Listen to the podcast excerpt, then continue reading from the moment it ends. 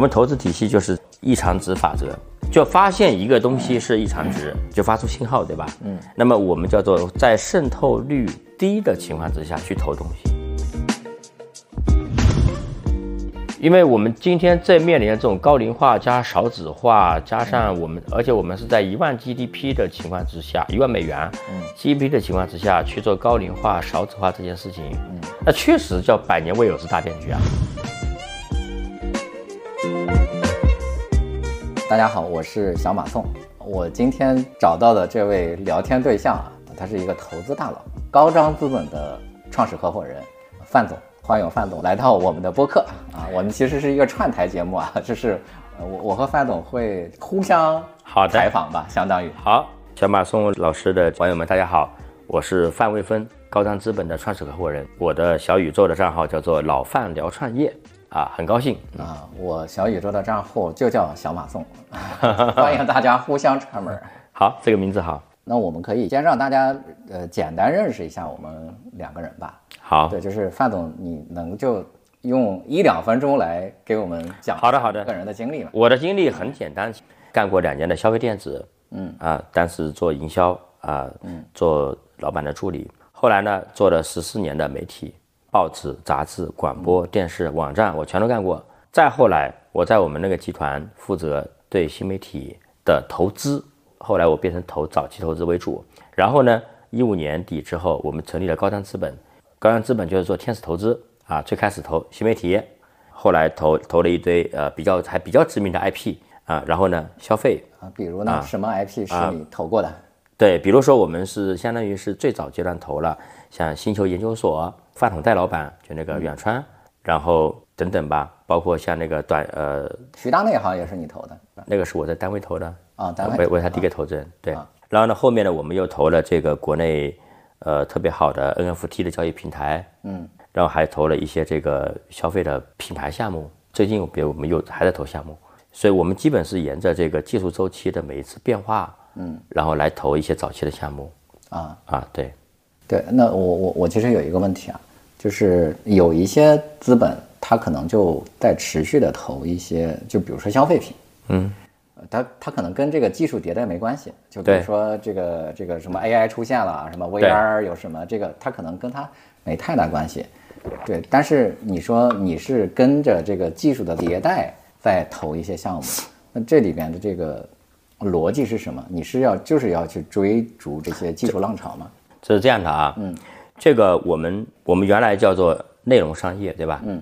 那在内容商业这个领域呢，最根本的驱动力就是技术，这是没办法的事情。就是说这个车轮嘛，对吧？这个这个轮子，最开始可能沙草纸啊，甲骨文，嗯，对吧？嗯，然后青铜器，啊，竹简，什么印刷造纸术啊？印刷术，嗯，然后每一轮产生一批新的渠道、新的 IP，嗯，只不过呢，这个轮子以前转的比较慢，这两年转的比较快， 哎，十年至今已经转了几轮了啊，哎，公众号、短视频、直播、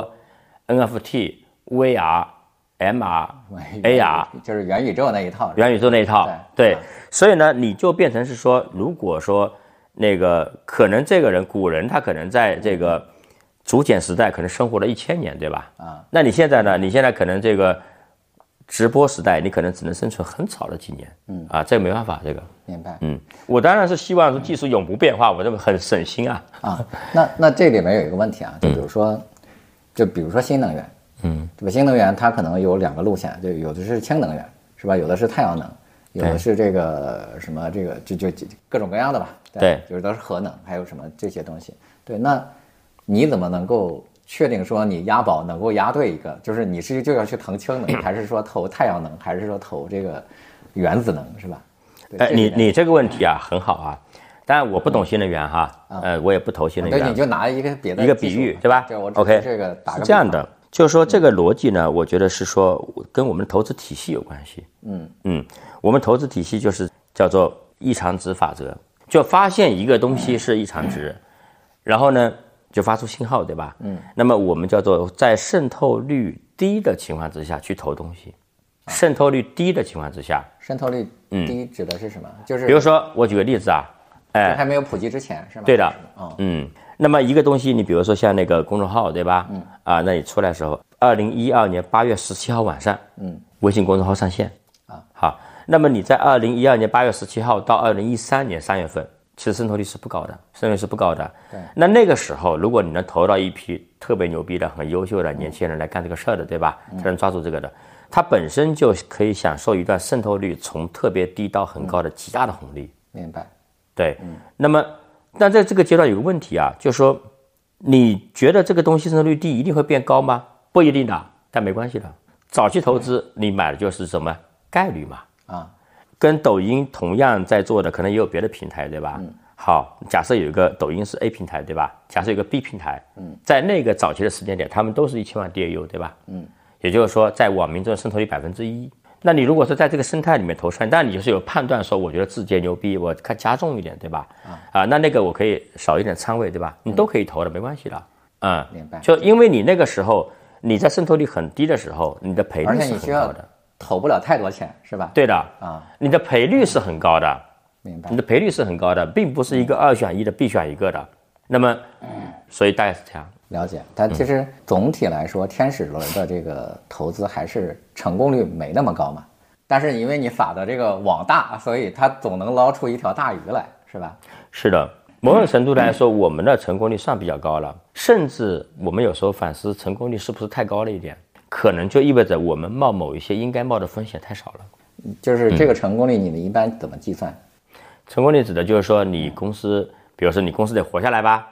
得有盈利吧，嗯，你至少得有浮盈吧，嗯，你有时候还能退出挣钱吧，啊啊，这有多重成功的表现吧，啊，但你公司挂了肯定是失败了啊，这是绝对的失败了啊，明白？对，就那你们计算这个投资的成功率，通常用一个什么样的指标来算？整体来说有两种，第一嗯种是这个账面上挣钱，第二种是现金挣钱。嗯，就两种啊，两个口径都会有。扯， 这个和我想的不太一样啊，就是我以为是说我哪个项目是挣钱的，你你是算这个平均的这个盈利是吧？啊，不是，我还是看项目的，嗯我还是看项目啊。就有的项目你是这个，比如说你是挣钱了吧，有的项目亏钱吧，啊那亏钱的项目嗯就就算失这个败了项目挣钱就算成功了，是吧？项目挣钱还不算，得我挣钱啊，明算白。成功。对，就是你在这个项目上挣钱，你就算成功了。对的不对对的啊，就不管他挣了一倍，还是挣了什么百分之五十，还对是的挣了十倍，对对对啊，对你都你都算是成功了。对，对，那如果按照这样计算来的话，你们的成功率大概是多少？我们在项目上挣钱的应该是有接近百分之四五十是有的，啊，那那确实蛮高的所以我觉得太高了一点嘛。啊嗯，我觉得跟我的赛道有关系。啊，就是说我的赛道呢，一直是从那个，比如说内容这个领域是吧？嗯那这个领域是属于是比较容易挣钱的行业，比较容易挣就是钱它的行成业。本也没那么高。然后对的，那么到后来做消费，那我们看的投的消费的东西，整体来说也是觉得这个品类，或者说当时已经觉得比较容易实现商业化的品类啊啊。但是对于某一些，那有的基金它的成功率低，但它成功一个就吊打你无数个嗯明白啊。。它走的是另外一个逻辑。有时候你做内容也不可能赚到，比如说一万字节倍跳是动吧的？钱对对对对啊，对他做不做不到这样。是的，是的。那通常你比如说你投内容类的，大概你能赚到多少倍其实我们现在已嗯经原则上已经这两年已经不投内容了啊， 这是比较重要的一个点要澄啊？清一下。了解啊，对，因为有很多的原因吧。嗯嗯。那么比如说我投过的，然后整个项目我们说卖掉的、回款的，比如说有五十来倍的，然后一二十倍还是挺多的。嗯啊，几倍的就更多了。我我比较小白哈，就是这就在这个嗯对这方面嗯啊，没事对就是我我想知道，就比如说，假设你在这这个项目上你，你投了一百万，赚了赚了五十倍，嗯嗯，你这个钱要交税吗？当然了，要交税的，要非常合格的交税啊。呃，税率大概是多少呢？这个是一个专业问题啊，嗯，这个取决于说你在哪一个地方注册的基金，然后呢，那个基金那个地方是不是给你适用什么税率啊？有的时候能够享受一个百分之二十的优惠税率，嗯，有的时候就不能享受这个税率，就按照这个百分之三十几啊，嗯啊，那这样的一个税率啊，所以它是一个不同的地方有不同的税收政策，就是在国内指的是，还嗯对是的对的说在全世界，在国内。在国内啊，对明，白嗯，所以会有一些所谓的特区啊、开发区啊，一些税收的优惠政策嘛。啊，了解对嗯了解，嗯，那今天你们就是高招它会主要在哪几个方面去投？高张是这样的，我们的这个投资的基本找方向啊，就靠两套东西。嗯，第一套呢叫我们叫社会学，叫社会学是决定了商业属性。嗯，对吧？社会学决定商业属性，这个你是最专业的啦。嗯，对吧？你我听过你的节目说茶叶为什么不容易形成品牌，对吧？啊，你的整个的推论就是基于社会学，中国社会独特的东西，对吧？明白。那为什么说茅台是最牛逼，对吧？那也是基于中国社会学嘛，嗯对是吧？另外一个叫历史学，嗯，历史学是判断周期啊，判断周期。我我们说历史学它其实是一个归纳法，嗯，经验主义比较多，对啊，对一个周期，嗯，那这个周期你要在我们会在周期的第一阶段去早期去进入，而且我们会更喜欢采用一点点埋伏式的打法。什么是埋伏式打法呢？比如说这件事情，如果说它当下已经是热点，我觉得大概率与我无关。所以，我们投资体系很重要一句话就是“行情与我无关”。我现在甚至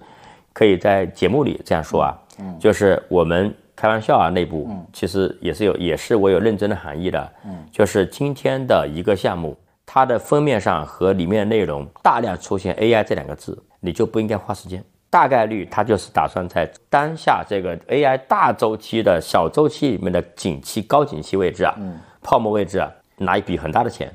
明白，那么我今天要投的东西应该是不属于是市场的热点，但是呢，我认为它有可能在未来成为热点。啊，那这个成为热点，那不能说我造就热点，对吧？它得是这个就是等待这个时机成熟等待啊，我叫做埋伏式打法，啊，类似于什么呢？类似于是说我埋伏埋伏下来，我等两个东西。第一个东西等基本面的变化，比如说这个东西呃基本面确实起来了很呃很多倍呃，从行业到公司对吧？第二个基本面起来之后，你会发现发现了神奇的事情，带来情绪面和资金面就是估值的上涨，就是说这个东西哎大家觉得这个东西有什么价值啊？现在说哎这是风口，那以前为什么觉得估值低呢？没没看懂。然后呢，会有一系列的教育课程，对吧？可能是得到啊，可能是这个各个平台，我没有贬义啊，就是说各个平台，就人们通过学习传播，就觉得说，我靠，原来这个东西蕴含着什么，本质是什么，还可以变成什么，星辰大海的东西，对吧？明白。然后带来估值的极大提高，就基本面涨，估值涨，那两者戴维斯双击，对吧？两者相乘，那不就是一个你的一个比较好的机会吗？这是我们是这个打法，叫埋伏式打法。其实就是还是要去做预判，对，预判，啊预判不一定对，但是呢，不预判，我觉得没有赢的机会。明白？就是对，呃，那这个这个我确实是我遇到的这个投资公司里边还算是比较独特的一个方式啊，因其为实是这样的，你遇到的因为是呃一级市场公司比较多，啊在二级市场上这属于主流方式。 啊是吧？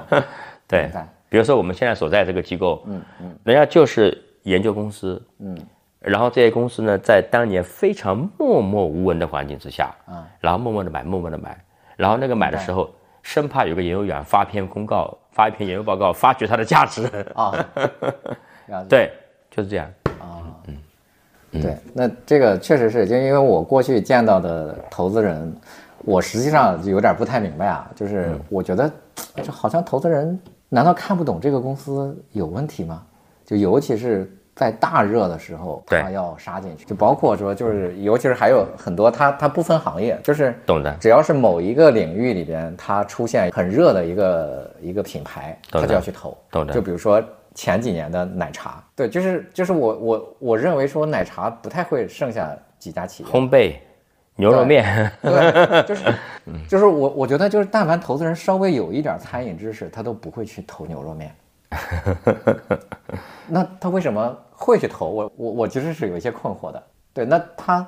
至少也得做基本判断。我觉得是这样的，是因为我们首先相信，嗯，这些投资机构里面的人，从学历到勤奋，都是算是很拔尖的一批人了，对吧？那肯定这是个嘛毫无疑问，啊对吧？就是说，首先从众这件事情，它是有机制上的原因的。就你比如说啊，我除了判断上这个东西再说啊，机制上是什么让它从众呢？第一个点，赛道热的时候啊，这个赛道容易募资，因为你的 LP 穿透之后是 LP，对吧？明白它你在热的时候去募资，比如说你今天，比如说两两年前你去那个募一个叫新能源或者半导体的这个基金，嗯，啊，那肯定很容易募资。但是呢，然后再套回到二零二一年、二零年那个时候，消费最火的时候，嗯，哎，你去募一个消费基金也容易募资啊。但是呢，公募基金、二级市场公募基金已经无数次证明这一点了，嗯，就是基金卖的很疯狂、很好的时候，嗯，买基金的人那都是势必要亏钱的。但是呢，在基金根本卖不动，嗯，然后呢，基金经理备受嘲笑，成为一些梗的时候，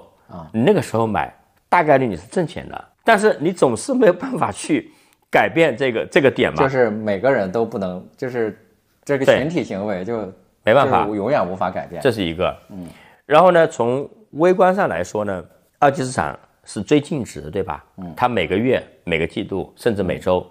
都有排名。我不是说看十年之后怎么样的啊，你坚守你的理念，对吧？OK，我埋伏，对吧？嗯，埋伏了一年没涨，你可能最终三年之后，对了，对不起，你下岗了，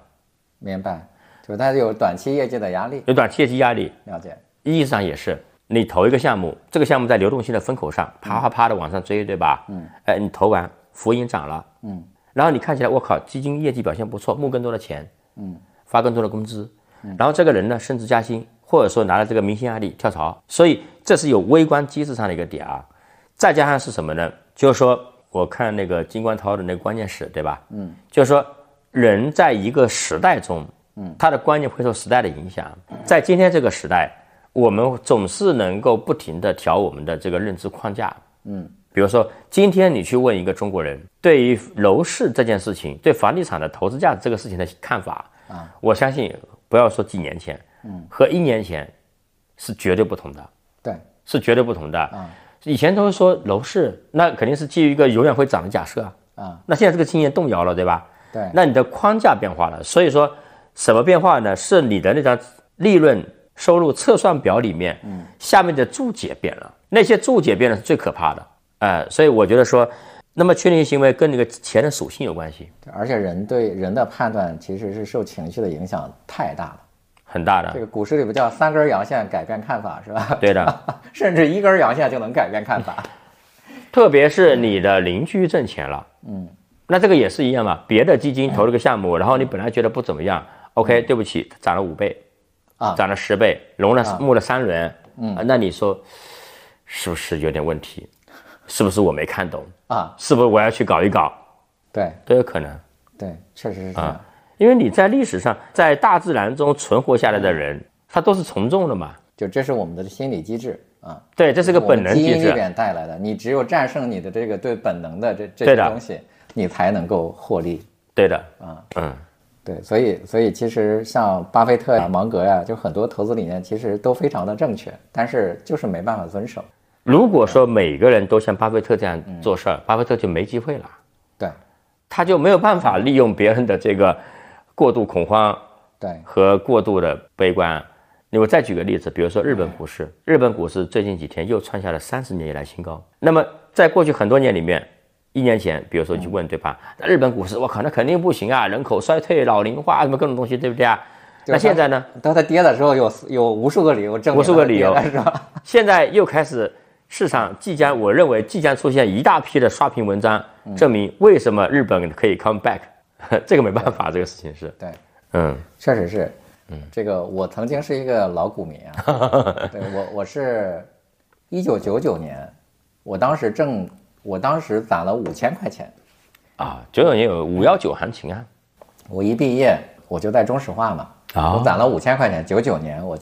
我就注册了一个股市账号，啊，那你是历史悠久，然后对，就大概十年的时间啊，我其实算下来，我也没有在股市上花太多钱啊，嗯，对，而且我还赶上过就是零五年那一波行情嘛，零六年、零六年、零七年，哦，对，零六年，零六年一下涨到那个什么，号号称说要八八千点嘛，是吧？啊对当，当时六，千六千点，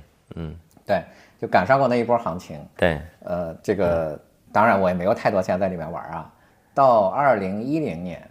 就是我彻底的告诉自己，你不应该在股市玩儿，就是我就是因为我我就认识到这件事儿，就是首先你看你你也不专业，对吧？嗯，就你也没有不够聪明，嗯，然后你又不有专门去研究这个东西，对那凭什么你能够在股市里赚钱？就你看了一本什么所谓的 K 线图啥 的，你就能赚钱吗？对，这是不可能的。对，所以就在一零年的时候，我就对自己彻底的说，我就不会再去买股票了。对，不是说你你你没有钱或者怎么样，就是因为以你的这个呃工作和你的这个精力，以及说你的这个专注程度，你是不可能在里面赚钱的。就发挥你的优势。对，所以我就基本上就戒了。 对，就是我不在这里边挣钱了。那很好啊，那你就造就了一家优秀的这个咨询公司啊。对，嗯所以那那即使是后来确实是买，就是说这叫属于叫它这个顺手买一点儿，那也不过就是说它在你这个极小的这个资金范围内，嗯，去买，对吧？你放一百万进去，它小赌怡情，对对对，就他就无所谓了嗯嘛，对吧？就是呃，就是你只是说，你看我看哪个科技公司好像有有可可以对，那对对那我就可以买它一点 儿，对。但是那你你赔了就赔了嘛，对，对你来说没有什么这个这个对很好，小赌怡情。对，嗯确实是这样。除了这个叫做提前打埋伏之外，那你们判断一家公司行业是可以通过这个趋势啊什么去判断嘛？对的嗯吧？但是公司它就非常具体，对，呃，那那你会怎么去判断这家公司呢？就我干的事情，其实本质上啊是一个事情，因为我是天使投资，而且我现在我越来越明确自己天使投资，啊、做第一个投资人。我干这个事情的本质是买入一个潜在企业家、未来企业家的人生期权，嗯，买入一个优秀年轻人的人生期权。嗯，我本质是干这件事情。嗯啊，那假设我买完之后，我投完之后，那么他啊花了几年的时间是吧？他一无所成，嗯他就认了嘛。所以，那我在这个人这个事情上面，我会去观察我们叫异常值的人。但我们今天有很多这个指标啊，这个说我们关于怎么看人，为了团队的培训的需要，总结了几十条这个东西啊。能不能给我讲一些呃没有就没有对你认为最重要的一个？我我我觉得最重要就是异常值，但我先讲一下我们讲的比较多叫四气三力啊啊，志气志气，就想做大事儿，而且我一定要做大事儿明白？这一条呢就排除掉很多人了，其实是，嗯，就大多数人只是在口头想做大事儿，嗯他不愿意付出与此相应的努力，对吧？嗯，格局。第二个，比如说有的人他会觉得说我的理想就是打造一家，呃，五千万收入、一千万利润的公司，嗯，对吧？嗯，然后灵气，灵气是什么呢？灵气就是你觉得，我靠，这个家伙还可以这样，这个点灵气这个点，你做管理你就知道，这个点是无法被培养的，它对只能被发它是掘，它是天赋，它是天赋。明白？这个你比如说，我讲到最极端啊，嗯，就是同样一首歌曲，嗯，词和谱是不是一模一样的？我唱，小马宋唱，王菲唱，能一样吗？那就是不一样。台词，演员台词，嗯，我说，周润发说，能一样吗？那气场就不一样，对吧？啊，确实是，还有一个杀气，嗯，杀气这个点呢，就是因为你过程中面对无数的压力，嗯，无数的困难压力，我又开咨询公司，可能压力算比较小的一类了，啊，没有没有咨那么询公复杂司的，是咨询公司，虽然业务模型并不好，但是呢，它它又又是一个不太容易赔钱的行业最多最多我回到一个一个人加一个小助理嘛，啊。最多就是这样吧，对吧？我公司就活了嘛。杀气这个很重要，杀气有时候你选择啊，两个选择，第一个选择创始人说，我选择一个小富即安，嗯，或者是叫做就是那种我们叫高概率低赔率，还有一种是说张一鸣对吧？他说呃，我们不是为了被腾讯收购的对吧？嗯，叫做选择低概率高赔率是吧？嗯明白，那么你作为投资人，还是希望他选择大多数时候选择低概率高赔率。嗯，但这件事情他只能他自己愿意。嗯，还有一个是正气，正气这个点呢，我觉得很多人有误解啊，就是说啊、感觉要好像道德高尚啥的，我不是这个意思。啊正气在我这里整体是指的是契约精神，或者说我觉得你讲究诚信已经是一个很多人说讲究诚信是个底线，讲诚信是个很高的要求，好吗？是个很高很高的要求。比如说我今天我们俩约了七点见面，对吧？我只差一分钟，我就已经违背这个契约了嘛。啊，我就是七点钟准时那一刻到达，对吧？对你就找到了，对吧？你就比我靠谱。 对，就是说这个点实是你发现说你生活中经常你在违约，呃，正气。那你说很多人说歪门邪道的也可以挣大钱，嗯，其实有一个点在哪呢？这个人是个歪门邪道的，嗯，他可能挣到钱，你投资人挣不到钱，明白，他完全可以让自己挣钱，你投资人挣不到钱。这就那个，这就那个道理嘛，就是当他因为你的美貌又不和抛弃了原配的时候，他会不会 对对对过几年再抛弃你嘛，对吧？是 的，就这个道理。对，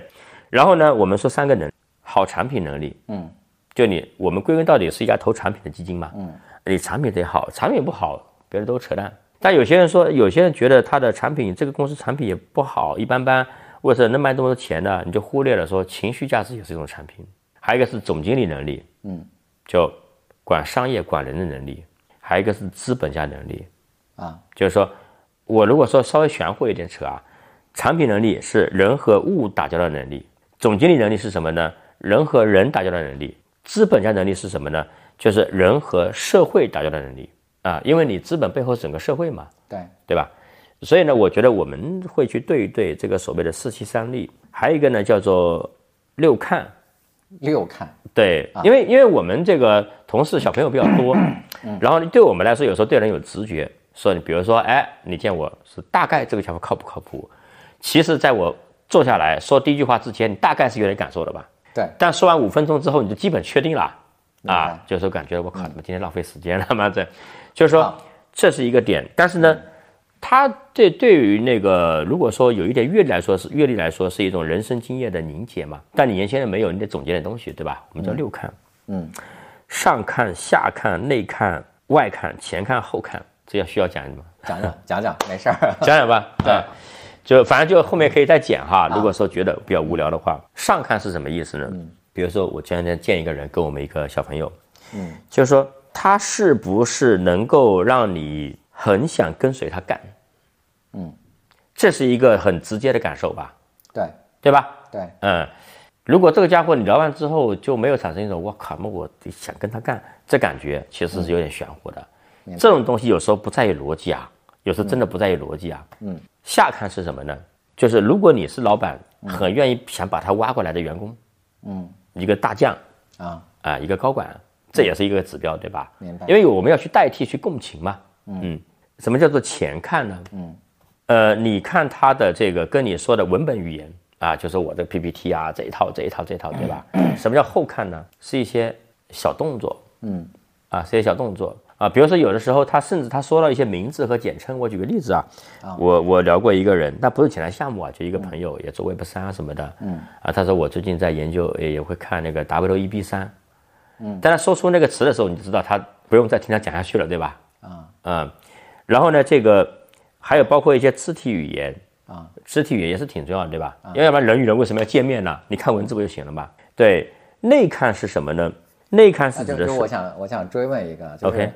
是因为你觉得他念成 W E D 三是说他明他根本没在不圈专内业，嘛，是吧？根本没在圈内，啊，了解，嗯，就是他没有懂这个黑话没在圈内，啊，他一定没有在现实中可以对行家交流过，他只是看资料看到，然后把这个东西元素加进来，作为给自己的 PPT 增加这个亮度的一个东西。内看是什么呢？就这个问题，其实你大概心里面你会知道我能达到的一个极限值。嗯，我们问很多问题，对吧？嗯啊，但是呢，对方的答案让你觉得说他远远的吊打你的这个超出你的想象，这个是有的，对吧？外看是什么呢？就是作为陌生人，有时候我们去经过一个，比如说你去一个咖啡厅，嗯，你大概看到一个人在咖啡厅打电话，是不是凭你的人生经验，大概这个人的文化水平啊、行业明白嗯大概的啊，收入水平、性格、水准，以及他此时是这个镇定还是焦虑还是 bluff，你大概是有点感觉的啊。那么这种就是陌生人感觉。当然了，你说这几条全用上是不是一定准也不好说，也是个概率事件，对，因为他还是比较主观嘛，很主观。对，所以呃，但是呢，这件事情呢，就是说我越是这样呢，我心里在那个 AI 时代我越有底。这件事情，我觉得 AI 暂时代替不了。明白明白，然后如果说我再找一个值，呃，如果说再凝结就是异常值，嗯，就是说你投的这个人得是人群中的异常值。呃，你能具体解释一下这个异常值是？就异常值是什么呢？就是说，嗯，大概说，古人说这个呃，这小子绝非等闲之物，啊，就那个意思。人中龙凤，人群中你正常人中看不着，啊，这是一个显著的一个指标啊。明白然后我还有一个，其实是一个呃我今天第一次披露啊，聊得比较嗨啊， 就是说跟同事我也说过，嗯，就什么呢？你去见一个人，我内心有几个对人的要求标准很高的爸的这个朋友或者投资人，有那么两三个人啊。然后呢，我在想说，我会不会很自豪的把他介绍给他？比如你肯定是有对吧？但估计你也没心没时间。就是说，如果你会做这件事情，说明他有一个很长很长的长板，很亮的亮点打动你。明白，嗯，否则它有可能是面面俱到。嗯，你缺乏那一句话的推荐点，这也是个指标。因为你有时候为什么要我们要设这些东西呢？因为你跟人打交道啊，嗯，你在一段短短的时间之后，你会进入到一种熟人状态，你就不容易去那个，你就得抽离出现场，嗯，来去衡量这件事情。明白。但是这个判断是对这个创始人的判断，对，那你你会不会说，就是这个创始人可能是有缺点的，就比如说他是有有非常就是大的缺点，但是呢，他又非常有有非常强的这个强项，那你你这个会怎么去取舍呢？就我也见到很多这样的创始人，就是他有极强的这个这个强项，但是他有非常大的弱点。作为最早期投资人，主要看长板，没有长板就啥也不是。嗯，但是如果说你在 C 轮以后，或者在二级市场啊，你就不能有短板，至少这个短板不能够很明显。那或者说这个短板是不是可以被其他合伙人补上去呢？哎，这个提的问题非常专业啊。啊，就是说，比如说你是一个设计师，嗯，好，那你设计不行，那这种短板就废了，对吧？嗯，对，你是一个设计师，但你情商差到爆表啊，哎，你就看看说你的情商差有两种可能性啊，就第一种是什么呢？叫恃才傲物，表示不屑，对吧？啊，第二种就是就是 傻，明对吧？明白啊，就有一些还是可以去有一点进化能力的，嗯有些是没得救的嘛。当然了，你说看他的才华是不是已经到了逆天的程度，哪怕你让就是李白情商再差也再没差事儿是吧？也忍了。对对对对。但更多的是什么呢？就是说这个，你不是李白，但是你有李白的脾气。 明白。叫什么？呃，丫鬟身子小姐，不叫叫什么？叫做这个这个叫我我突然想不起那句话来丫鬟的，呃，身子小姐的脾气啊哦，对，啊，对对对，嗯，很多啊，挺多的这个创始人，他的这个公司的阻碍确实是就是他的短板，对的，就是因为他的短板就非常明显的，就刚才我们聊过的 这几个哈，这是的，这个不说名字了，会阻碍他再进一步去发展。可能我记得前两天有一个人在跟我去聊说，就国内还是一个挺知名的创业者，就是他说他做过大概三四个项目，每一个项目的回款基本上就是每年的回款就是不超过十亿，就是基本上十亿就是个天花板。他做了好几个项目，就都是就做到十亿就不动了。对对，我我我我可能就是我就认为说这个就是这个人他的这个能力就是到十亿，大概就对是这样的一个规模，对，他再往上做不动了。但有一些创业者就是他可以不断的往上去拱，就比如说就我我们的那个客户吧，叫古茗奶茶，对，就是那他早年我我觉得，因为呃王源安他在大学里的时候，他大概一年能够挣个三五十万吧，对就，他在大学里就一年可以挣三五十万，对，对，但是他他在创业的时候，他也没有这样的一个说我要干到一百亿这样的一个呃一个愿望。对，他其实就是想做个奶茶店，每过几年他都在进化。前几年他可能管一千家店是吧？这几年他觉得他是个一万家店的这个管理者了。对，对他还是不断嗯的进化。我觉得就是这这种人其实是挺牛的，包括啊，对我们就我就从我客户里面说吧，就比如说像元气森林的唐金森，我觉得他今天可能是有一定的。嗯就是会遇到一些困难吧，因为对这这个外界都已经说了嘛，我也对在这儿说也无所谓。对，但是我觉得唐金森这个人其实是有非常强的进化能力的，对，对，否则的话他也不太可能从一个游戏公司就搞成一个这个传统行业。对，而且就是因为上个月他其实给我打过好几次电话，嗯，对我们还聊过，就是就是我发现他确实是会有反思，进化，对，就是他开始说我认识到这个问题了啊，我要我要去干这件事儿了。对，确实他他的学习能力，就他的学习能力和进化能力是特别强，我觉得这种人真的是特别厉害。对，对，就是他能不断的克服自己的短板。因为最开始人生下来的时候都什么都不会嘛，对吧？呃，只不过是早期你的学习是学校给你安排好的，但是有很多人就就很固执，就就他就会固定在那个地方，他不愿意去突破自己的那些东西，而且他不认为自己错，所以就那那他就会就会只在这样的一个水平上打打晃，就他的水平就是十亿 啊，对他到不了一百亿了。就每一个人都有他的极限，嗯，就是以前最开始我们那个上学的时候就是看过嘛，对吧？嗯对就是说一个人总会升到他的能力无法承担的位置嘛。啊，对，就是提提拔的就是这样嘛，就是对吧？因为你表现好，然后就要提拔一级，提对拔吧一级有可能就就一直往上提拔的话，就大部分人就会做到一个他不胜任的，对的，那这这个永远就是这样，没办法。嗯，确实是，啊，这也是叫做客观规律。嗯对， 那除了你去看这个创始人，你还会看这个公司的其他资源吗？我这个阶段我主要嗯看创始人，啊、因为你们就是天使轮儿，对，其实我不太专关注合伙人，嗯，连合伙人我都不太关注，为什么呢？因为至少有一半的项目在投完之后几年内会换掉合伙人。另外，你就创始人是一切一切的源头，他就是那个道生一，一生二，二生三，三生万物，他就是那个最开始那个一，他肯定不是道，对吧？他是一，就啊在你投的项目里边，你能不能给我举一个你一看就觉得他是一个很可能成功的人这种案例呢，它有时候都有一点事后效应啊？明白？啊，就是这个说我们说看到一个人啊，嗯他会什么这个一个伟人小时候很从就怎么样，对吧啊就？后来编的，是是是啊， 对，有可能是你的选择性记忆了哈。明白。啊、所以为什么我们现在都有这种每一个重大决策，嗯啊、自己的重大决策，嗯包括我每年元旦都会写一份给自己的信，嗯啊、那就是说你把你当时真实的想法记下来，免得你事后去美化，啊，对吧？对，嗯，而且这是通常会发生的，因为我确实经历过很多很多的这个公司嘛，对，就是你你再去看他后来的演讲，他已经把之前他做的那些动作全部美化掉了，对，也许真的是运气，但是他就已经变成自己的远见卓识了。对的，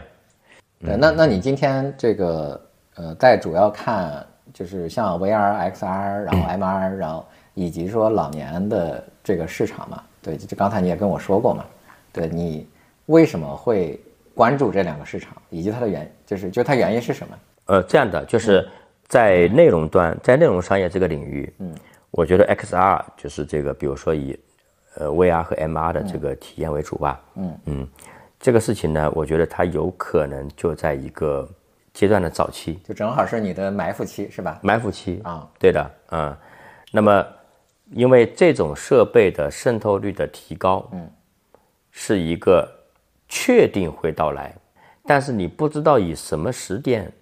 和什么速度、什么节奏到来的事情。对，其实我们已经大概等了十年了，那么今天呢，我们总算有了一个像那个 Quest 对吧？嗯，有了一个比如说小几千万台的设备量，嗯，那 Pico 少一点，嗯啊，但也在增加， ，Pico 应该呃上百万了吧？最多这个啊。那么差不多有了这么一个基础量，嗯，然后呢，有了一定的用户，嗯，而且在海外呢，已经形成了一定的商业生态，呃，对，就是我，我其实我想知道，就是比如说像呃 VR 这样的设备，它的这个留存率或者它这个活跃度大概是一个什么样的级别？呃，就以 Quest 为例啊、q u e s t 的数据还是可以的。嗯嗯，因为你想嘛，Quest 的平台上面已经有很多的创作者挣钱了，这个是最真实的，我觉得。嗯嗯嗯。那么，当然它需要整个生态的繁荣。嗯啊、所以呢，我们也在看这个领域的这个好的内容供应者。嗯啊、好的游戏制作者。嗯，但这个这个事情呢，我觉得也是一个埋伏逻辑，就我们去说寻找有生命力去穿越周期的人。啊，但这个里面支持说我们支持一点钱，然后呢，这个平台也会支持一点钱，嗯，消费者支持一点钱啊，是吧？你不能等爆发了再去投啊。对我来讲，不能等爆发了去投吧。对，那那你觉得像在这个领域里面，在国内，其实玩家也并不多嘛。就比如说 VR 这个设备，可能有有三五个玩家，我我们现在在如果说已经投的和再投的，都是上全球市场的，就绝不能说你只做 Pico 市场啊。那那这个是那肯定是养不活自己的。啊。嗯，那你会像别人一样，就比如说，呃，有人经常说叫做买下一条赛道，还是说也还是要在这里面去挑选？首先是因为啊 我没那么多钱，是吧？你买条赛道你得要钱啊，对吧？啊，那个，但没有这么多子弹的情况之下去挑的话，我觉得会挑，我觉得还是优秀的年轻人。啊，嗯，为什么这个领域要优秀的年轻人呢？这个很残酷啊。嗯啊，因为这个里面的技术变化太快了。六年前，嗯，或者七年前，上一波 VR 热潮时候的经验，嗯，比如说在暴风的经验，啊，对上一波一六我原年，哎来我原来就在搞 VR， 大家经历过那些经验，嗯，基本已经过时，明白而且有可能有一部分经验是负资产，如果你比较固执的话啊，说，哎，这个事情怎么样？说啊，我们当年是这么干的，说有一个思路啊，当年早就试过了，不行，对不嗯起，今天的设备环境完全不同。明白，我我举个例子啊，嗯，就是为什么说进入这个市场的时点是很重要很重要的点，嗯，我我同事听了可能会说我，因为 这个真的是有点实战的了啊，就是什么呢？我举个例子啊，一个人在一个历史时期做一件正确的事情，嗯，很多时候是偶然。你看啊，对，这个我们说，我们说一下那个历史啊，嗯，民国时期，嗯，一个一九二四年、二五年选择上军校的人，嗯，他如果在广东，他很可能会上黄埔军校，然后他未来大概率有可能，如果不被打死啊，有可能是一个这个呃我军或者说国军的一个高级将领，那他未来可能会是在人民大会堂开会，或者去跑到台湾，嗯，对吧？嗯，然后呢，比他更早两年的人。也要上军校，可能同一个家族的啊，他只能上云南讲武堂、保定讲武堂，对，他大概率会是某一个军阀的优秀军官，嗯，在北伐中被干掉，对或者说被老蒋收编成为一个杂牌军，嗯，最后还在淮海战场可能继续被干掉。对，所以选择非常重要他不是选择，他撞上了，啊，对，对明白对，就是说，那你你的这个时间，你的你进入市场的时间不是你选择的，是你大学毕业那一茬你就赶上了，对你进入行业那一茬你就赶上了，就相当于是说你在一个二零二零一零年前后，嗯然后呢，你那个时候正好到了要买房的年龄，你正好在深圳嗯啊在上海，然后正好你凑了点钱交了个首付买了套房，就这一个动作足以让大多数的人跑赢他同时期跑到国外留学的人。对，甚至在国外当某个做个普通职员的人对，就这一个动作。但是你那个事情是你基于对宏观经济的深度思考吗？你肯定不是嘛。你丈母娘的压压压力可能作用还大一点就我记得前两天我听过一个播客，就是嗯他讲了一个就在美国做建筑师的一个人，对他当年真的是学霸，嗯在高中的时候其实非常好。然后当年他在选这个学校、选专业的时候没嗯有选计算机，他选了建筑，啊，然后去宾夕法尼亚，就宾州大学学的建筑专业。嗯那，就其实还是这个相对来说就是还是就是专业建筑里面也还算是比较好的一个对，学校。嗯，然后毕业的时候正好赶上金融危机啊，就二零零八年。发现啊，建筑行业没没没没工作了。对，二零零八年就就整个建筑行业就没有业务。对对，就是他，他去了那个当时最大的那个，就是他认为就是殿堂级的这个公司，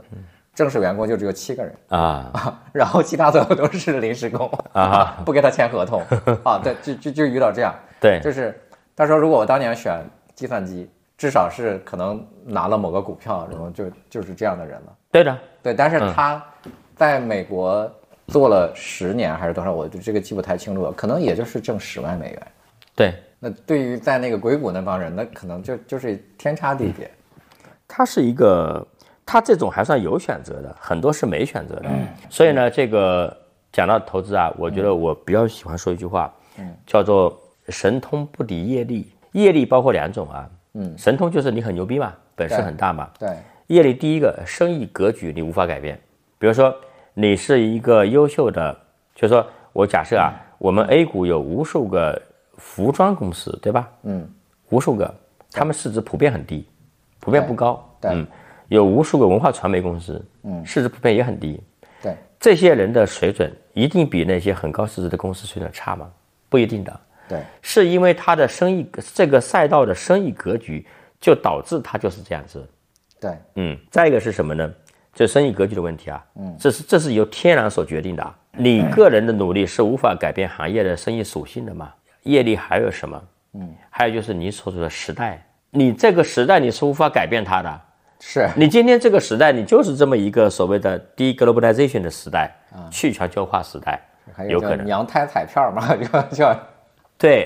这个巴菲特对这个有深刻的认知啊。对，巴菲特就是一个出生在美国，且你看啊，巴菲特哪年出生的？三零年左右，大萧条期间，他一百岁了嘛，就那就相当于一九二三年出生巴菲特应该是啊，芒格一百岁了，对，巴菲特应该三零年左右，索罗斯哪年出生的？三零年左右。嗯，就是说这些世上，目前为止啊，我们说最伟大的投资人，对，大萧条期间出生，嗯，不用去打仗，因为他长大的时候已经错过二战了。对然后呢，他进入社会的时候，开始干投资的时候，开启了二战以后，一直到零八年对这个史无前例的超级大的黄金时代，就赶上了呀。那你在他之前和之后的人没有这个运气啊？那他是他选择的吗？他不是他选择 的，是，而且还长寿，对，才长寿，这 对。个太难得了，这个也，这个难道是由他健身决定的吗？巴菲特，我觉得巴菲特有一个事情意义非常重大，嗯，就是告诉你，我基本不健身，我也喝可乐，是麦当劳，饮食不健康，但是我很长寿， 对吧？我觉得巴菲特如果说他不幸碰巧是一个很节食的人，我靠，要要很多人要惨 很多。对，嗯，所以这个这个真的是就是你选择真的是特别重要啊、那那就我当年我们在西南交大读锅炉专业，就是我大部分的同学其实就是就分配到了国有企业嘛啊对，就那个分配到一个像电力系统，嗯，你是很难出来的，对就因为那个时候收入还蛮高的。对我这个很巧的是，我分配到了中石化，啊，那个时候中石化是最差的。是吧？对，嗯一个月一千块钱，我同学一个月四千，就是啊是我收入的四倍， 那我就必须要跳槽，对，嗯他就可以不跳槽。啊，对，那你说他是他不好吗？也不是啊。对，我的远见卓识也没有那个，对我就认为说我在这儿肯定干不下去。对，对，那嗯你这东西就是命运逼着你去这么去弄。是 的，是的，对，确实是这样。但是有一部分确实是，就是你能够改变一些小环境。对你，比如说，你看这个，像我在广告行业，我进入我是二零零三年第一次做广告，那个就已经是广告行业的黄金年代的尾声。对那你没办法选择呀，对吧？对就是你出生了，就是你就是在这，那叶茂中老师比我大，对吧？那人家就正好赶上了广告行业的黄金年代对啊，那你没办法选择这个年代呀。啊对包括你像华玉华，那华山老师，那他第一个他入行比我早，他年龄又比我大，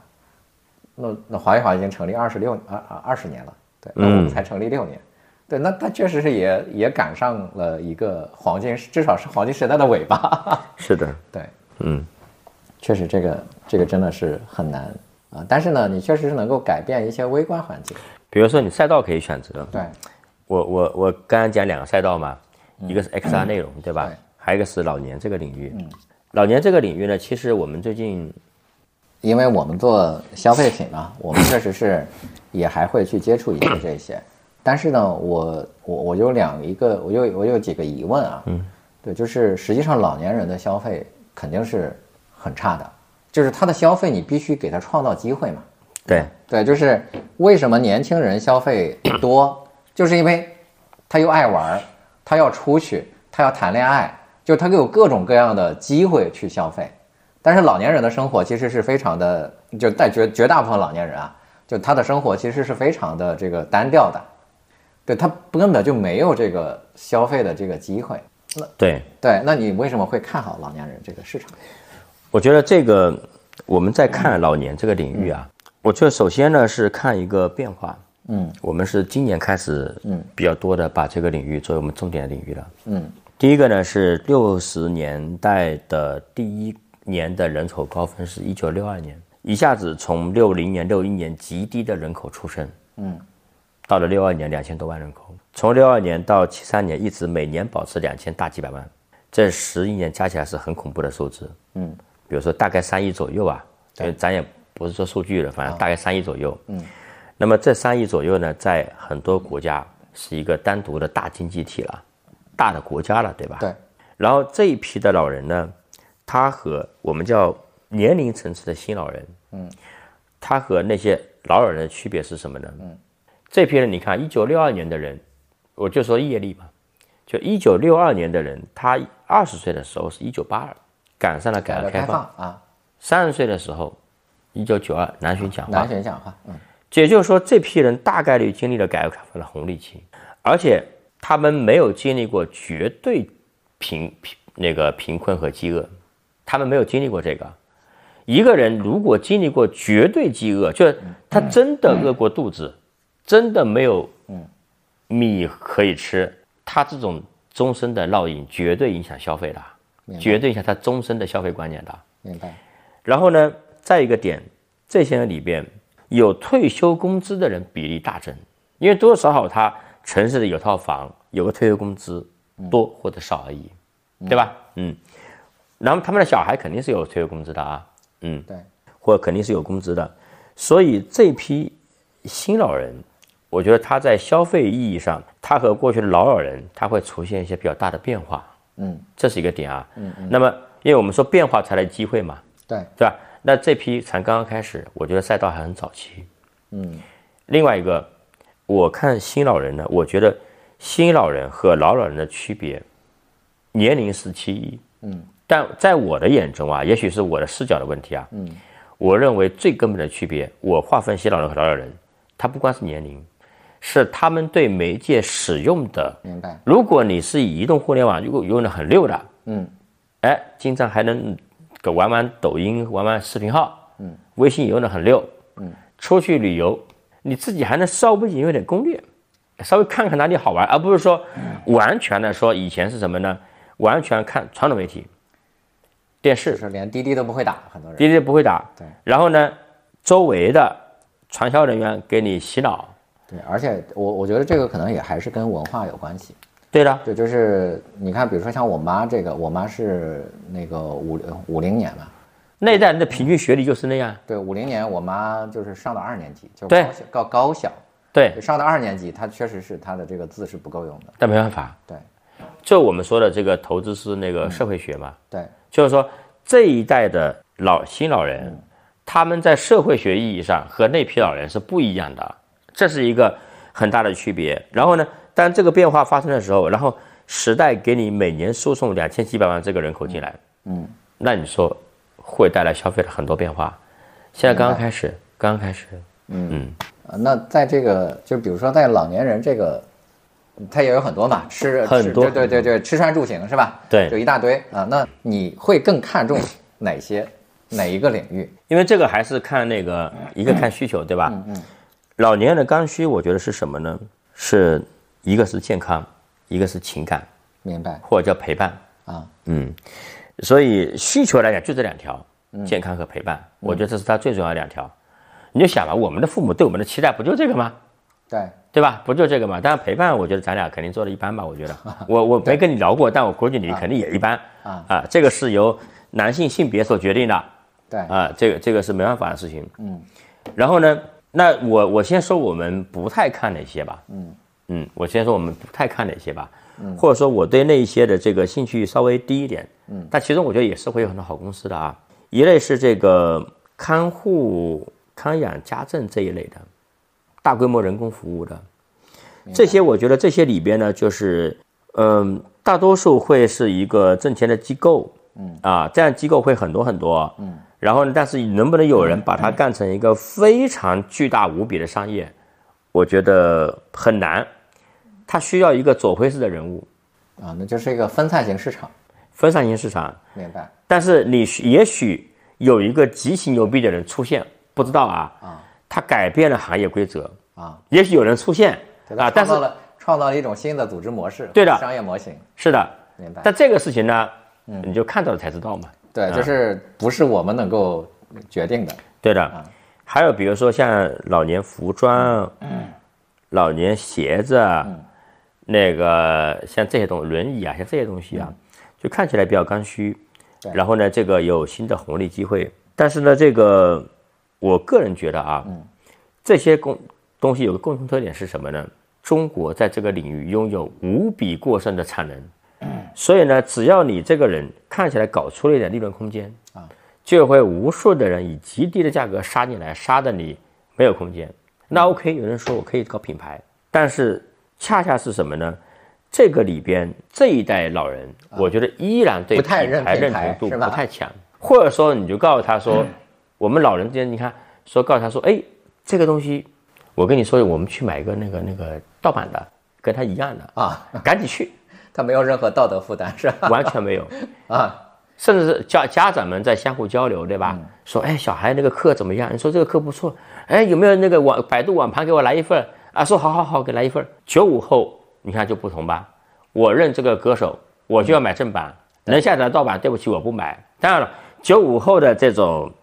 情怀。啊是由这些买盗版的父母支撑起来的，啊 你不要看不起你父母，嗯你的情怀是他支撑起来的。对，但是呢，在这个里面，也许有一部分的人已经有品牌观念，或者说他们的子女给他买的时候有品牌观念，这里有一个小的机会。嗯，那么有人能够有效打捞出这一部分，我觉得也是可以的。啊，但整体在面上来说，我觉得说这件事情已经是难题了嘛，对，那你已经是解难题了嘛。嗯，还有老年护肤美妆，我觉得没有很多人想象的好，为什么呢？有技术变量，什么有技术变化，技术变化？出现了一个东西叫医美，你再抹东西，你赶赶得上给你机关来一下吧，打一个什么什么东西，我也不太懂啊。对，而且哎，对这个问题我，我还跟我一个客户讨论过啊就是就是说，就是变美这件事儿对于老年人来说也不是最重要，就没看有衰老有一定就意义，没有那么重要。对就抗衰老可能是，但是你要说非要让它要变得美一点儿，就是它对年轻人来说是非常重要的。对，就是因为年轻人是靠荷尔蒙来消费的， 很精辟，很精辟。对，就是年轻人是靠荷尔蒙消费的，所以他所有的事情其实都是因为荷尔蒙。所以我我本身其实是因为我需要异性的关注，对那他的不管是变美、瘦身，然后去玩儿，那么其实所有的其实都是跟荷尔蒙相关。但是当荷尔蒙退化的时候，这些所有跟荷尔蒙相关的消费就就没有了。对你这个答案有一点点男性凝视啊。 现在这个女生们讲的是我们是在越级，嗯啊，对对对，但是但是你你这不能，嗯你你还是要抛开这个说，就是虽然女权喊的很多哈，嗯但实际上大部分还是抱有传统观念的，对的，而且我也没有说过说就是男生他他的消费他也是是啊因为荷尔蒙呀，她也是啊，对对就是他要什么弄头发，他要健身，他要开个好车，对他要开车，不是因为都是因为荷尔蒙嘛，对的，对你，你说，如果我不希望一个女生注意我，那干嘛要开个兰博基尼？其实很难开开的，对 吧？对不对？对对吧？就是，即使是你去，你开个大 G 或者开这什么越野车，都是显示你男性的这个魅力嘛。对的，对的，嗯我对觉的，得是同样的，就它还是这个荷尔蒙的消费，包括健身、这个蹦迪，都所有的都是荷尔蒙啊，是的，对吧？嗯夜店是吧？就是你你所有的消费，基本上就是是的它是靠荷尔蒙支起来的这个消费。是虽的，然年轻人的消费能力不够，但是他的消费意愿极强。对，但是老年人是消费能力很有很多，但是呢，他他在很多消费意愿上去缺失缺失了。我们投了一个项目，叫做人参水的，叫一整根。啊、我知道，对，嗯，他就发现他的那个产品大量的在以很高的价格，嗯啊在夜店、嗯，网吧、啊酒吧啊那个各种这个像你说的荷尔蒙泛滥的场所被对销售，啊，啊、那我觉得可能有一点这个这个因素哈，明白，嗯，对对，是，对，所以所以说就是呃，中国的人口结构确实是未来是一个很大的难题。呃，我们恰好服务过一个台湾的客户，啊，对，就是因为在做台湾这个客户的时候呢，我们确实是就有研究了一些人口结构的问题，以及这个历史经验。对，因为台湾其实就是台湾比比日本晚大概晚二年吧，对，那基本上又它又比较受到这个日本文化的影响，对，所以我们当时他是做的一个家居的一个公司，呃，我们我们其实是提前就是去研究日本的家居公司，以及日本的这个社会结构，嗯所以我们才给他提出来一个他的产品的研究方向和他的这个整个商业结构的变化。对我们当时去研究日本的这个整个的人口发展历史，以及以及套用到了台湾的这个轮廓发展这个上面去，就是宜得利，就是一个日本的一个家居品牌，我知道，是日本人口下降以来唯一一个在持续增长的一个家居公司。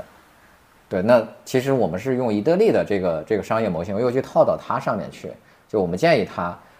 就是其实还是有二三二十年、三十年的这样的一个机会嘛。对，就去复制这个宜得利的这样的一个模型。我看过这个企业家的自传，我相信你也看过。嗯，我们去扒了宜得利的年报，以及宜得利的这个宜得利的这个写的那个自传，然后以及日本和台湾的人口结构的这个呃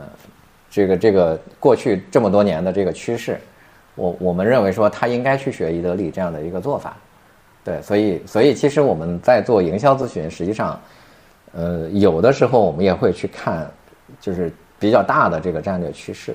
因为我看过那个老企业家的自传，啊嗯，坦白说，在我看过这么多的，算是比较优秀的大型的世界级的企业里面，嗯，企业企业家自传里面，啊这本自传是我看过的，看起来最没有深度的。啊，也就是说，他在一个时代大浪里面，嗯嗯做了很多直觉性的事情，嗯，他自己应该也承认这一点，对吧？对自传里面大量承认这一点，对，就是他只是做对了正确的趋势嘛。嗯啊，那那个趋势，但有无数的人这个，嗯那你说我们也看过其他的什么，比如 IBM 的这个小沃森自传是吧？啊那就是那个那个，那你就是看完之后，你觉得我靠，这就是牛逼的企业家呀。啊，然后看完这个老哥的自传之后，觉得， 看来牛逼的企业家是多元化的， 对，但是嗯确实是它顺应了这个时代的这个趋势。顺应趋势是极端重要的。对，嗯，就是它它唯一的，那但其实我我觉得，你看，我们当时也研究过宜家，因为我们在做这个家具的这个项目的时候，就宜家早年是做这个零售的，对就是他卖什么蜡烛啊，什么什么火柴对对盒对啥对的，对乱七八糟这些东西。对对对，但它正好赶上了一个呃社会变革的一个浪潮，就对是瑞瑞典吧，是吧？就那个瑞典的城镇化，嗯，瑞典的城镇化，对，瑞典的城镇化，它呃那个当时是瑞典应该是这个城镇化不到这个什么百分之二三十三十吧，嗯，对，它那个时候就大家都住在这个农村，然后养牛什么，就是啊就是这些东西，对，但是一瑞典一搞城市这个城镇化之后，就那大家都需要家具。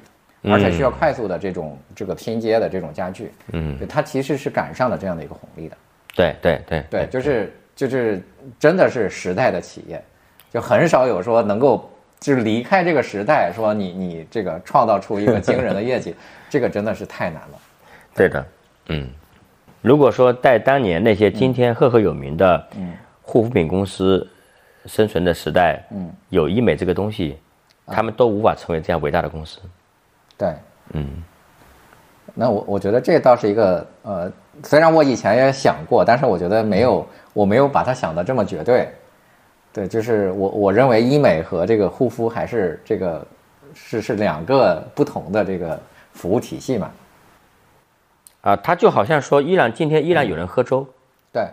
但是你会发现面包和牛奶的占有率呃也很大。对对对，明白嗯。，它是一个啊这么一个它关系、是可以替代的，可替代性关系。明白？嗯，对，确实是这个，呃这个西方的生活方式，我觉得在未来也很多年也会慢慢的要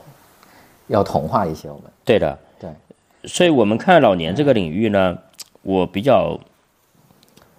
我大概啊，我看我们看老年这个领域呢，我比较喜，我至今，嗯，我们看老年这个领域呢，我目前比较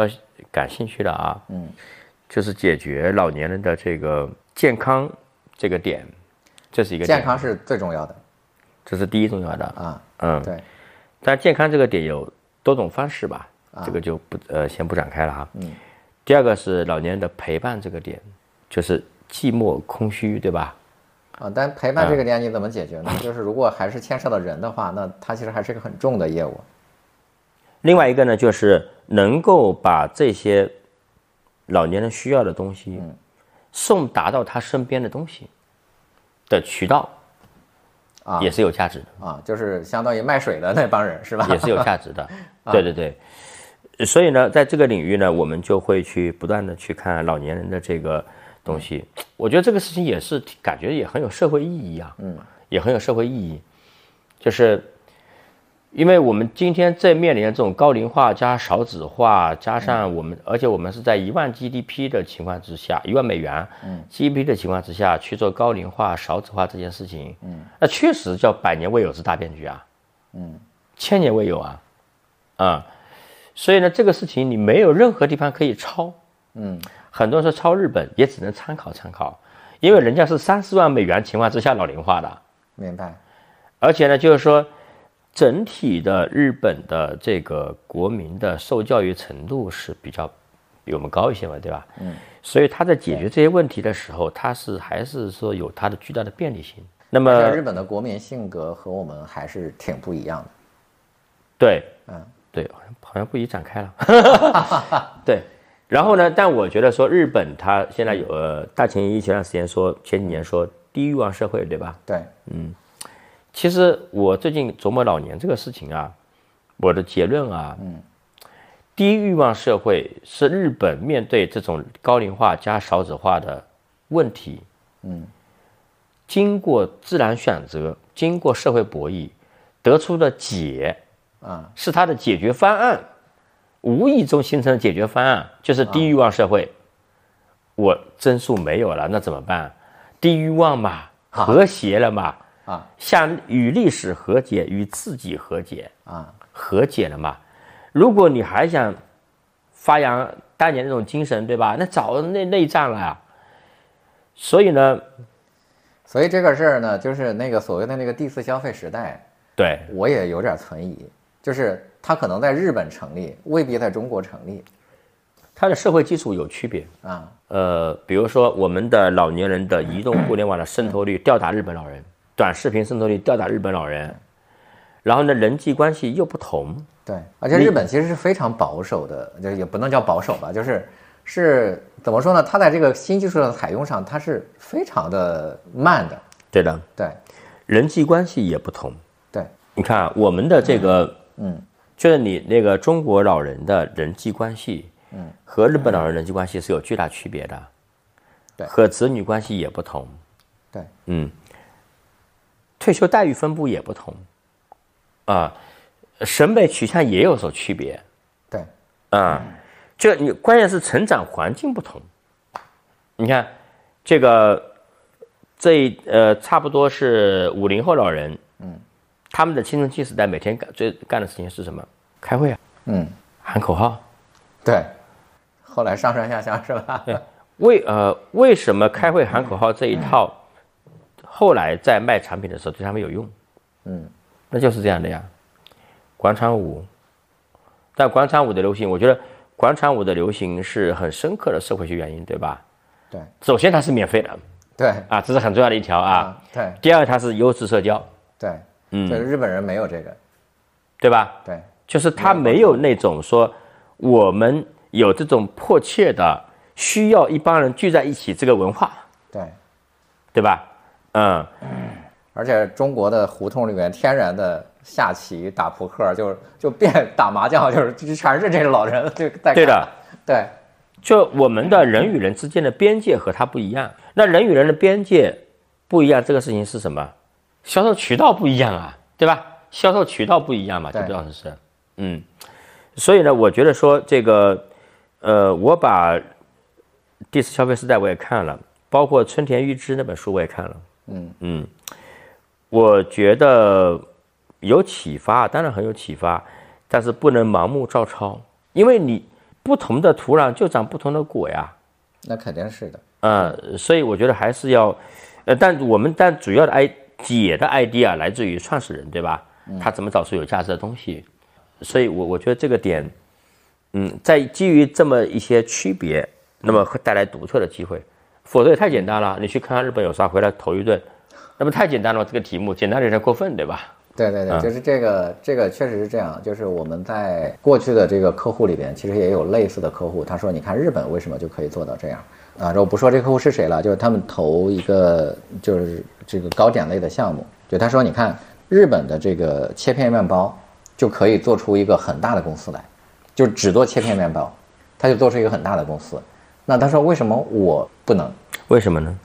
对，就是国情还是不一样，因为日本有一段时间是，就首先你去看这个日本的呃所有的商业，就所有的餐厅，它都是只做一件事儿，嗯但是中国不是，嗯对吧？你看这个做面包啊，那个做寿司，就那个做拉面，就日本的商业形态就这样，对但是中国的商业形态不那样。对对，就第二个是，面包这件事儿在日本是像我们馒头一样，嗯对，因为日 本有日本政府有一段时嗯间是专门推行，就是吃这个发酵类食物，就是吃面包，啊就他要求国民集体吃面包，嗯，他是有一个段时间的推广 的，所以所以他就养成了这个，就是呃，就至少是它的普及率要比我们高非常多，对对，所以就这两个原因导致它只做切片面包是可以成一个很大的公司的，嗯但在中国就不行。嗯就中国首先这个我们至今还没有养成大部分人吃切片面包的做早餐的习惯啊、对那第二个是我们也不是那种餐饮形态，对，啊所以很多的时候就是你去看，你可以去借鉴日本的一些东西，但是就真的还是要具体情况具体分析。你像比如说有些东西是，我觉得是基于时间线推移的，这个比较容易借鉴。对，啊，你就比如说到某一个阶段，嗯，房地产永永远涨这个事情就会过去，对，对吧？对对人口出生率到了一定以下，那个什么奶粉之类的，你就你就对吧？你再牛逼，中国飞鹤够厉害了吧？对对吧？但你也无法阻它也挡这无个事解情，，而且它是第一个受冲击的。对吧？对啊、但是你微观层面，那就是相当于是那嗯个，我们说那个大河过来，对吧？嗯从那个呃青藏高原一直下来，嗯，那它冲刷过不同的地方，形成了不同的地貌嘛。嗯对那你这个这个具体什么地貌，那取决于那个那个那个具体环境本身。对啊，但是大河向东流这个是没没悬念啊，嗯，这是没悬念啊。对，就是大趋势和这个微观环境的。对了，所以我们去找创始人呢，呃，我们会见这个领域的人呢，我们非常非常警惕一种人，这种人一旦那个出现，我基本上我们的团队都知道，我们就不太会参与了。就是这个满嘴书面语的人，满嘴书面语这件事情啊，很可怕。可怕在哪呢？说明你的认知不来自于一手信息，你的认知不来自于你的现实的考察啊，你的认知也来自于你看书、或者说看新闻看新闻、看媒体，啊，这个很恐怖。对，对，那那比如说啊，我举个例子啊，我们说一个广告公司或一个几个营销方案，对吧？啊，比如说，那你怎么样去把这个东西搞好呢？啊，我通过用户洞察，对吧？把握其什么什么东西，对吧？然后通过寻找有效的渠道啊，怎么样提高什么转化率什么东西的，那啥也没说，对吧？就全然后是什么媒体矩阵，什么就对是对对这对些东西。对，然后有一哥们过来是吧？他说我们每天剪五十条短视频，嗯，然后呢，坚决不投抖音，不投快手，我只投小红书或者只投视频号，嗯，而且我只在早上三点钟投，啊，凌晨三点投，啊，哎，你会想听听说，哎，到底啥原因啊？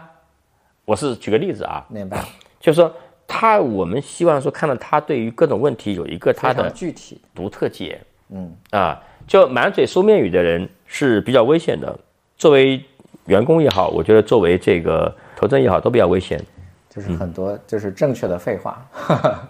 哎，对对，就是因为它不是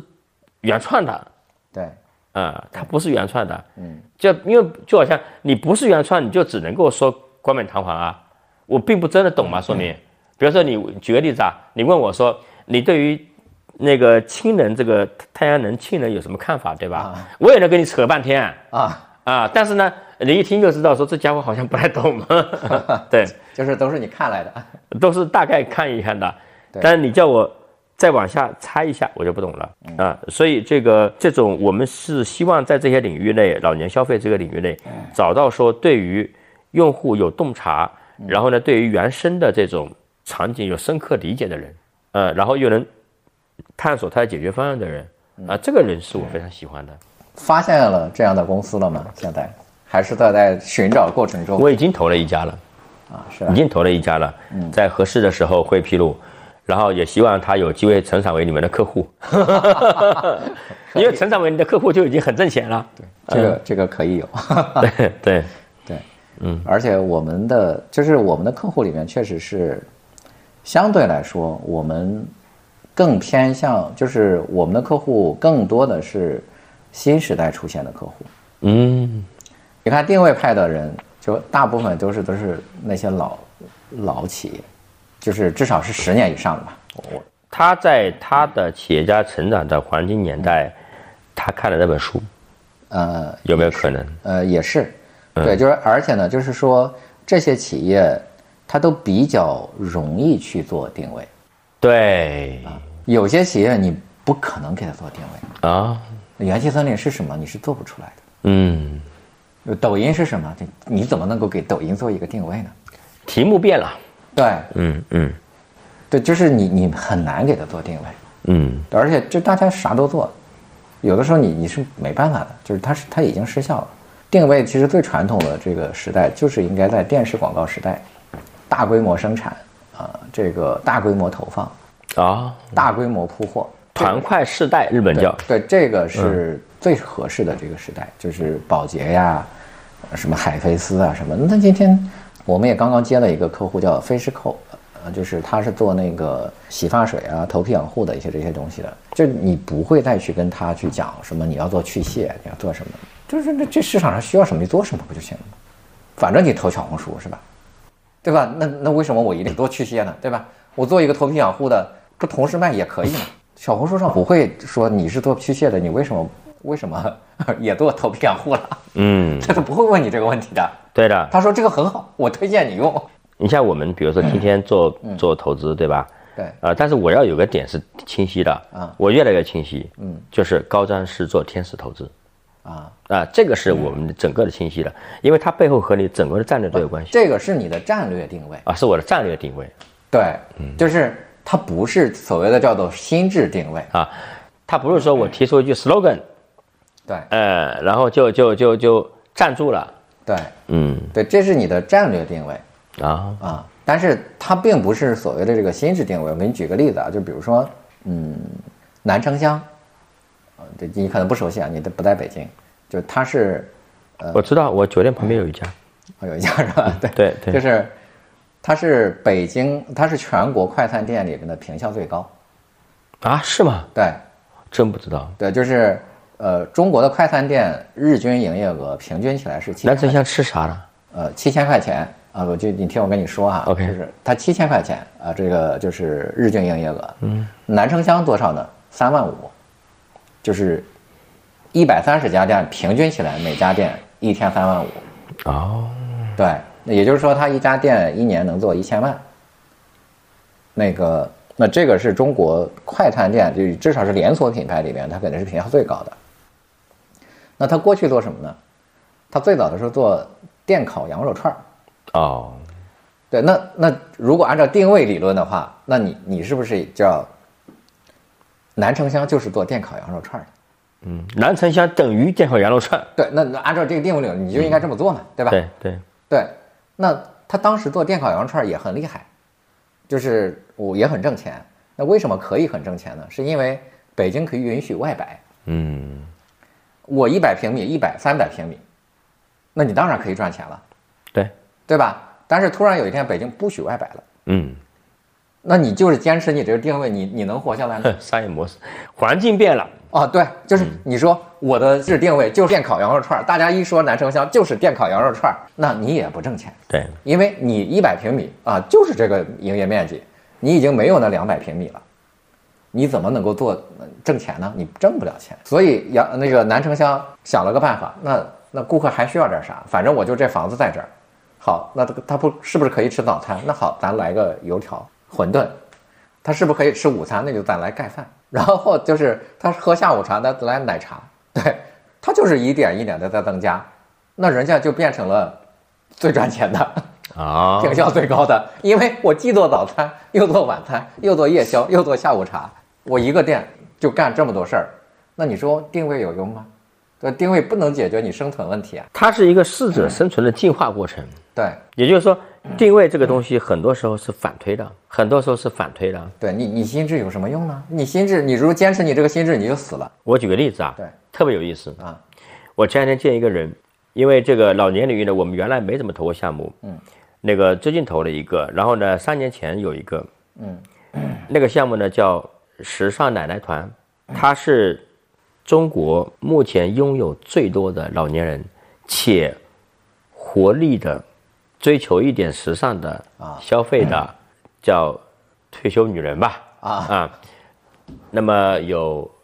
大概是一千多万粉丝，嗯嗯，然后呢也卖货也卖得很好，啊，然后有一个人就说，哎呀，说嗯，然后基本上我在国内只要碰到做老年行业的人，嗯，你去问他，嗯，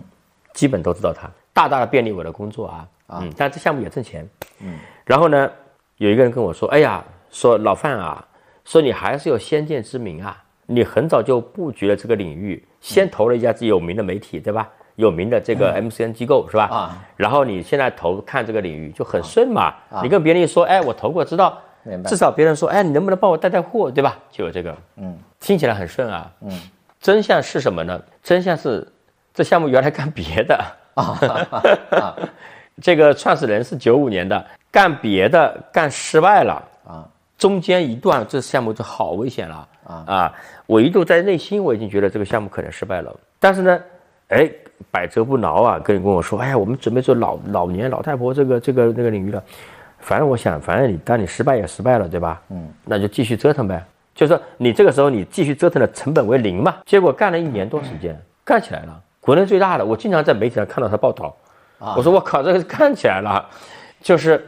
当然了，也许就是说反正咱们那个很多人也没听过咱播客啊，下次我在 PPT 上可能说，哎，我们提前于一九一二零一九年提前布局这个领域是吧？就说嗯这个这个你的故事重新被书书写有可能性是吧？对，对他就是这样的，就是说对，他是一个，但是这个人你看啊，他什么呢？他用了什么定位吧？他嗯如果坚持这个定位死了，他就说他就环境变了，嗯，他适应那个环境，对那就那个那个什么什么。对，这是这个我我其实就是一个很简单的例子可以解释嘛，就是我记得我听过吉祥混沌的这个老板曾经做过演讲，就但是他还是就是我我觉得他是一个定位派的人啊，就是他比较相信定位，他说叫做叫什么同心多元，就是以混沌为中心向外扩散，嗯。我说你这不就是不定没有定位了吗？ 对，就是你非得还要就是强强硬的就说解释自己这个东西，那为什么你过去做混沌只做混沌是可行的？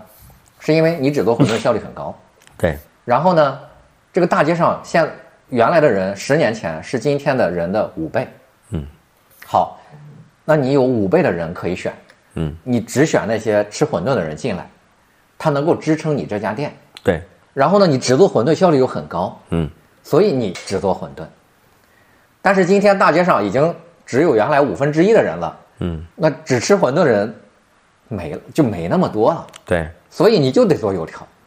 你就得做红烧面，看就是红烧牛肉面，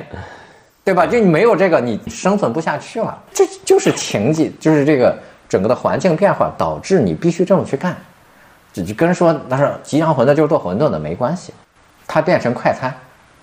只不过它还叫做吉祥馄饨而已。好的，今天我们也聊了挺多，其实就核心还是 跟范总聊了聊他的人生经历以及这个高张资本在呃这个这个投项目的过程中，他看人选人，以及说这个对他未来看好的一些，包括 VR 和那个老年人项目的这些的呃一些理念，也我觉得我也非常的受益啊，就是谢谢范总来我们这个播客做客啊。好的，感谢小马宋老师啊。小马宋呢，这个讲了很多东西啊，我也是第一次听说，嗯，也很有启发。然后呢，我今天呢也扯了扯啊，包括讲了我们这个对老年消费这个领域的投资的规划，嗯，啊，我记得这是我们第一次公开的对外披露这个这件新的方向啊啊，这是第第一次。我感觉说这件事情，我希望看到越来越多的年轻人来干这件事情。我非欢迎，呃，有志于老年人市场的这个公司也可以去联系范总啊。 欢迎欢迎老年人市场的变化力量，我相信大概率是由九零后甚至九五后创造的。好的，好好，谢谢，谢谢大家啊好，那今天的节目就到这儿、好啊，好，好，谢再谢见。，拜拜。